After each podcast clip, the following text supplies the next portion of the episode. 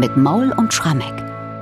Vierter Sonntag nach Epiphanias. Johann Sebastian Bach hat dafür in Leipzig die Choralkantate Wer Gott nicht mit uns diese Zeit komponiert.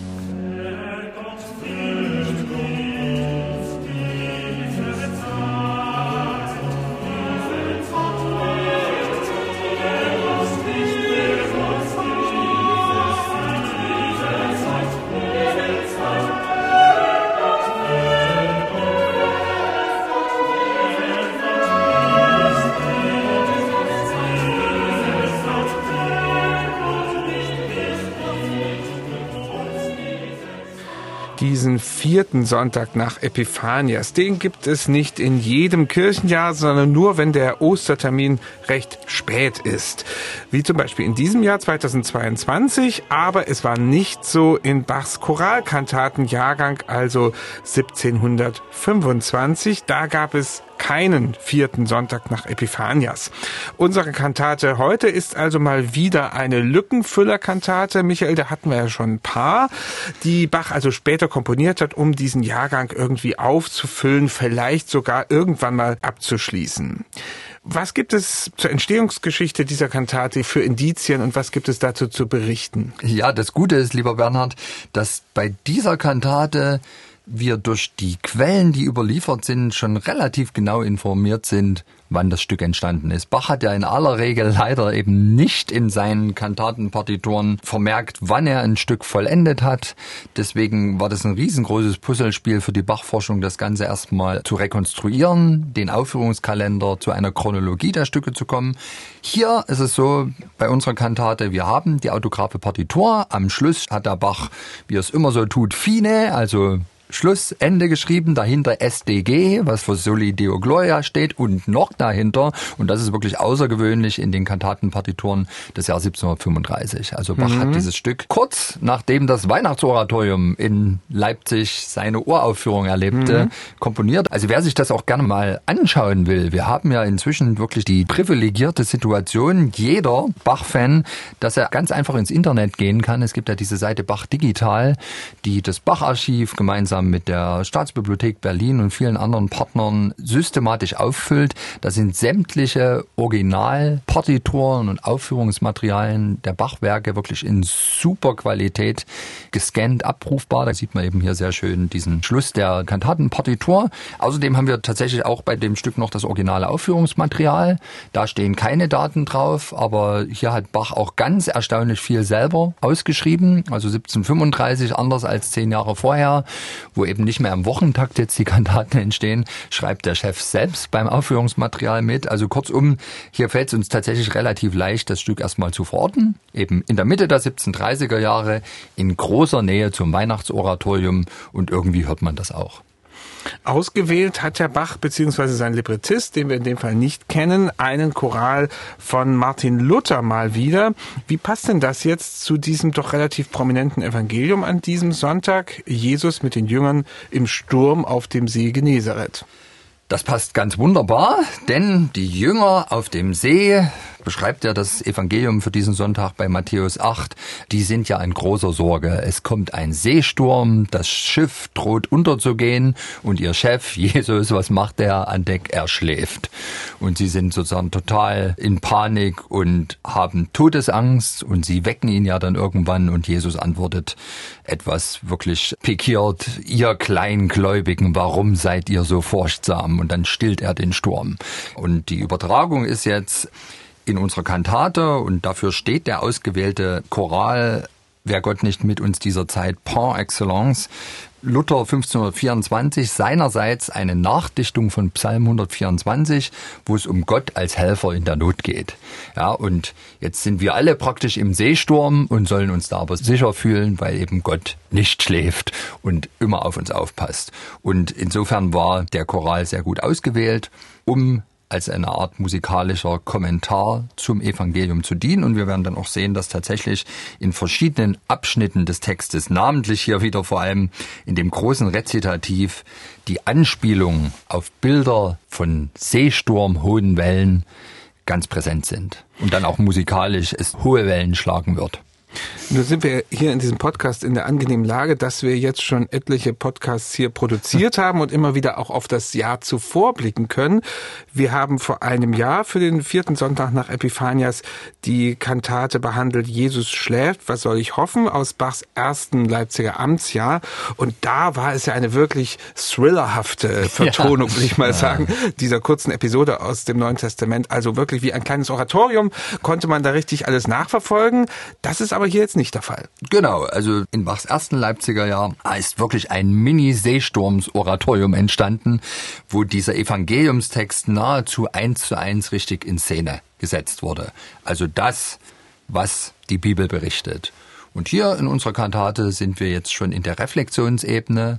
Also wir im Sturm des Lebens, wir können dieses Gottvertrauen haben. Das wird in der Kantate musikalisch ausgearbeitet und wahrlich nicht an Bildern dann gespart, die doch irgendwie diese Verbindung zu dem Evangeliumstext immer wieder herauskehren. Wenn wir auf den Eingangschor hören, in dem die erste Strophe des Chorals verarbeitet wird, dann müssen wir doch feststellen, das ist etwas ganz Besonderes. Das sagen wir ganz häufig, ja. ist ja klar. Aber in dem Falle ist es wirklich ein motettischer Satz, der also nicht mit Orchester, sondern gleich mit dem Chor losgeht, der schon im alten Stil irgendwie komponiert ist, aber dann doch nicht diesen Luther-Sound, wie wir ja oft mhm. gesagt haben, beinhaltet, wie wir das vielleicht hatten jetzt bei Christum, wir sollen loben schon am zweiten Weihnachtsfeiertag oder davor ganz deutlich aus tiefer Not schrei ich zu dir etwas vorher im Oktober. Also, was ist das jetzt wieder für ein Bach? Ist das so ein Zwischending zwischen den alten Luther-Sound und vielleicht einer anderen Form? Ja, ich würde sagen, von der Grundanlage dieser motettische Satz, wo wir immer sagen, Bach komponiert alte Musik. Aber wir sind ja jetzt schon zehn Jahre nach dieser Phase, wo Bach wirklich im Wochentakt Kantaten komponiert. Und er legt jetzt hier in Sachen Kunsthaftigkeit nochmal so eine Schippe drauf, die man nicht mit alter Musik erklären kann, sondern das ist einfach the Godfather of Kontrapunkt, der jetzt hier uns zeigen will, ich kann nicht nur pseudo-alten motettischen Satz, sondern verbinde diese Form des Satzes mit Raffinessen, die wirklich nur ich drauf habe. Und diese Raffinesse ist hier, es wird natürlich, wie das immer in den Choralkantaten der Fall ist, der Choral zeilenweise durchgeführt. Und alle vier Gesangsstimmen führen den Choral zeilenweise durch, aber immer fugiert. Und das Raffinierte ist, wenn eben die erste Stimme einsetzt und dieses Motiv aus dem Choral singt, ist die fugierte Antwort der zweiten Stimme die Gegenbewegung. Also die singen den gleichen Text, aber die Intervalle zeigen alle genau in die andere Richtung. Mhm. Und so wechselt sich das immer ab. Also schon eine ganz raffinierte Form des Kontrapunktes. Und wenn alle vier Gesangsstimmen durch sind, kommt hinten dran das Horn gemeinsam mit den Oboen und spielt den Abschnitt der Choralmelodie, nochmal unisono in großen Notenwerten hintendran. Mit anderen Worten, der Cantus Firmus, den man so richtig wahrnimmt, der liegt eigentlich gar nicht bei den Sängern, sondern in den Instrumenten. Und das ist natürlich ein riesengroßes, raffiniertes Gebilde, wie ich so, glaube ich, nur noch ein einziges Mal in den Choralkantaten kenne, nämlich in BWV 80, ein feste Burg ist unser Gott.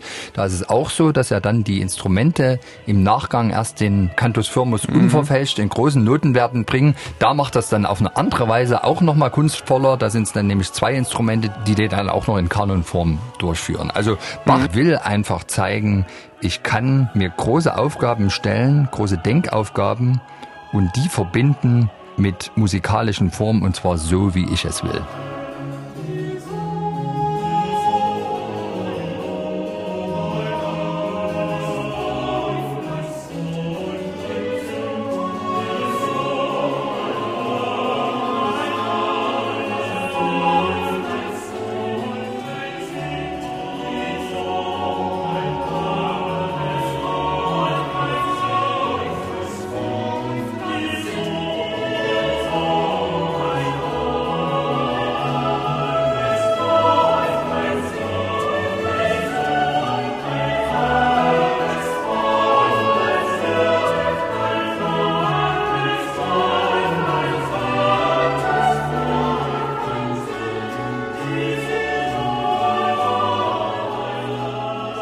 Hier also dieses kontrapunktische Meisterstück der Eingangschor zur Kantate Wer Gott nicht mit uns diese Zeit. Es geht genauso meisterhaft natürlich weiter in dieser Kantate. Es kommt eine Sopranarie. Unsere Stärke heißt zu schwach. Und es ist eine ganz seltene Kombination bei Bach, die wir eigentlich schon mal als einmalig besprochen haben und wir müssen uns hier ein bisschen korrigieren. Ja? Also es geht um Sopran und Trompete, die kombiniert werden und das gab es natürlich schon mal in der Kantate Jauchzet Gott in allen Landen und da haben wir irgendwie gesagt, ist einmalig bei Bach, ist es aber nicht, denn hier kommt es auch. Zumindest können wir davon ausgehen. Aber klär uns mal ein bisschen auf. Es ist nicht ganz klar Trompete. Ne? Ja, also Punkt eins, ja, es ist wirklich ein ganz virtuoser Dialog zwischen Sopran und Trompete in einer Art und Weise, wie wir es vielleicht sonst nur bei Jauchzet Gott in allen Landen haben.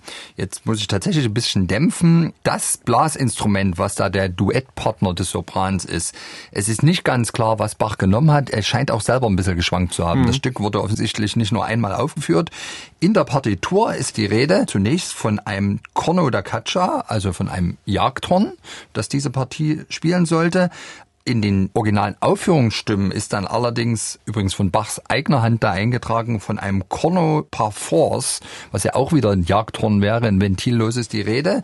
Allerdings gibt es einzelne Nachträge, ich glaube, das sind Nachträge, so sieht es jedenfalls aus, wo tatsächlich von Tromba, was wieder Trompete wäre, die Rede ist. Und ich könnte mir jetzt tatsächlich vorstellen, dass Bach ursprünglich eben so ein Jagdhorn im Sinn hatte. Vielleicht hat dann allerdings die erste Probe gezeigt, unspielbar oder eben kein Virtuose in Town, der in der Lage war, das adäquat aufzuführen. Müssen auch dran denken, Gottfried Reiche, der langjährige Oberstadtpfeifer, der wirklich ein legendärer Trompeter und wahrscheinlich auch Jagdhornspieler gewesen sein muss, der war ja wenige Monate vorher verstorben. Vielleicht hatten die mhm. noch nicht wieder einen, der das so drauf hatte und Bach musste ein bisschen experimentieren. Heute wird das Stück meistens mit Trompete aufgeführt und ich will bloß nochmal sagen, ich glaube, es gibt schon nochmal ein anderes Pendant zu diesem Stück allerdings dann nicht mit einem Sopran als Partner der Trompete oder dieses eben virtuosen Blasinstrumentes, sondern ein Bass. Erinnere dich, das Weihnachtsoratorium ist ja wenige Wochen mhm. vor unserer Kantate entstanden und da ist natürlich ganz prominent in der ersten Kantate Großer Herr und starker König auch so ein Duett zwischen Trompete und in dem Fall Bass wo eigentlich Herrschermusik, heroische mhm. Musik von Bach komponiert wird. Und ich finde, dass großer Herr und starker König musikalisch sehr viel näher ist an unserer Arie. Unsere Stärke heißt zu schwach, unserem Feind zu widerstehen. Also es ist wieder Herrschermusik, heroische Musik und es ist ein Feuerwerk an Konzertieren zwischen Sänger und Trompete.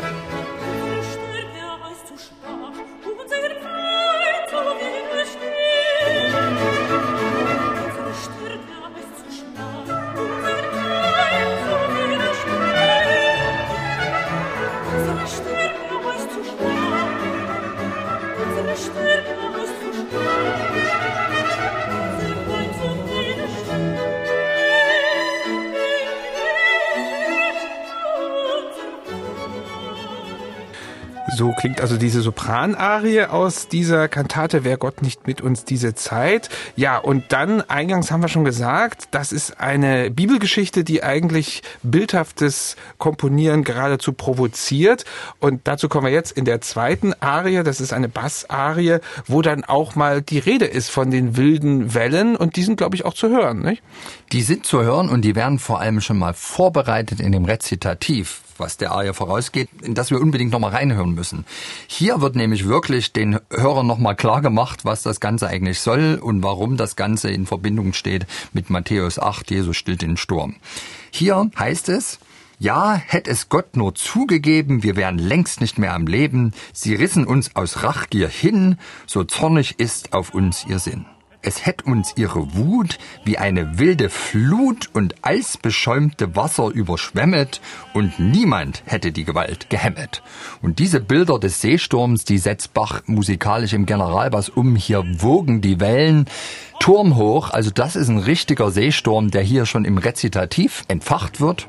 Es hätt uns ihre Wut wie eine wilde Flut und das beschäumte Wasser überschwemmet und niemand hätte die Gewalt gehemmet. Also wirklich bildhafter geht's kaum und das mündet nun direkt in die Arie. Gott, bei deinem starken Schützen sind wir vor den Feinden frei. Wenn sie sich als wilde Wellen uns aus Krim entgegenstellen, stehen uns deine Hände bei. Und das ist natürlich wieder großes Gottvertrauen, was hier dargestellt wird. Hier wird dann der zuvor vor allem im Rezitativ entfachte Sturm dann deutlich wiedergestellt. Wenn sie sich als wilde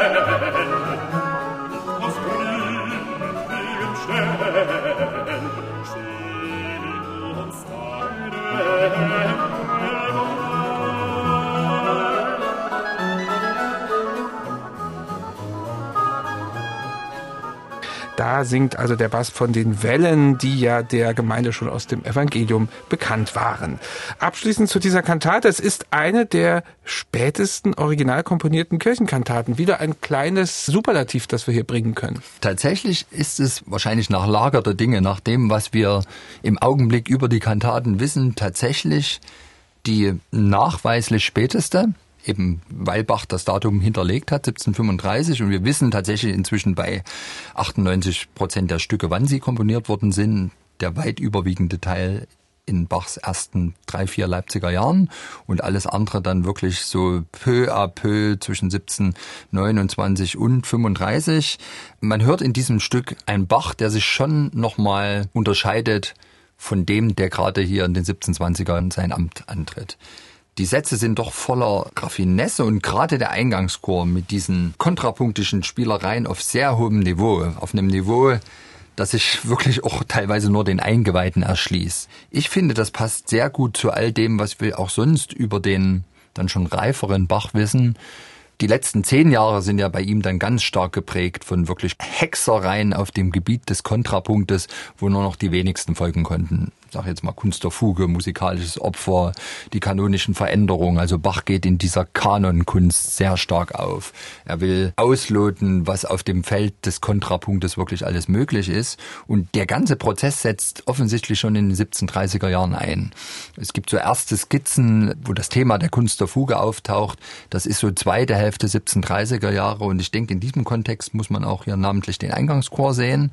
Also ein Bach, der auf dem wogenden Meer des Kontrapunktes auf einer ganz, ganz hohen Welle schwimmt.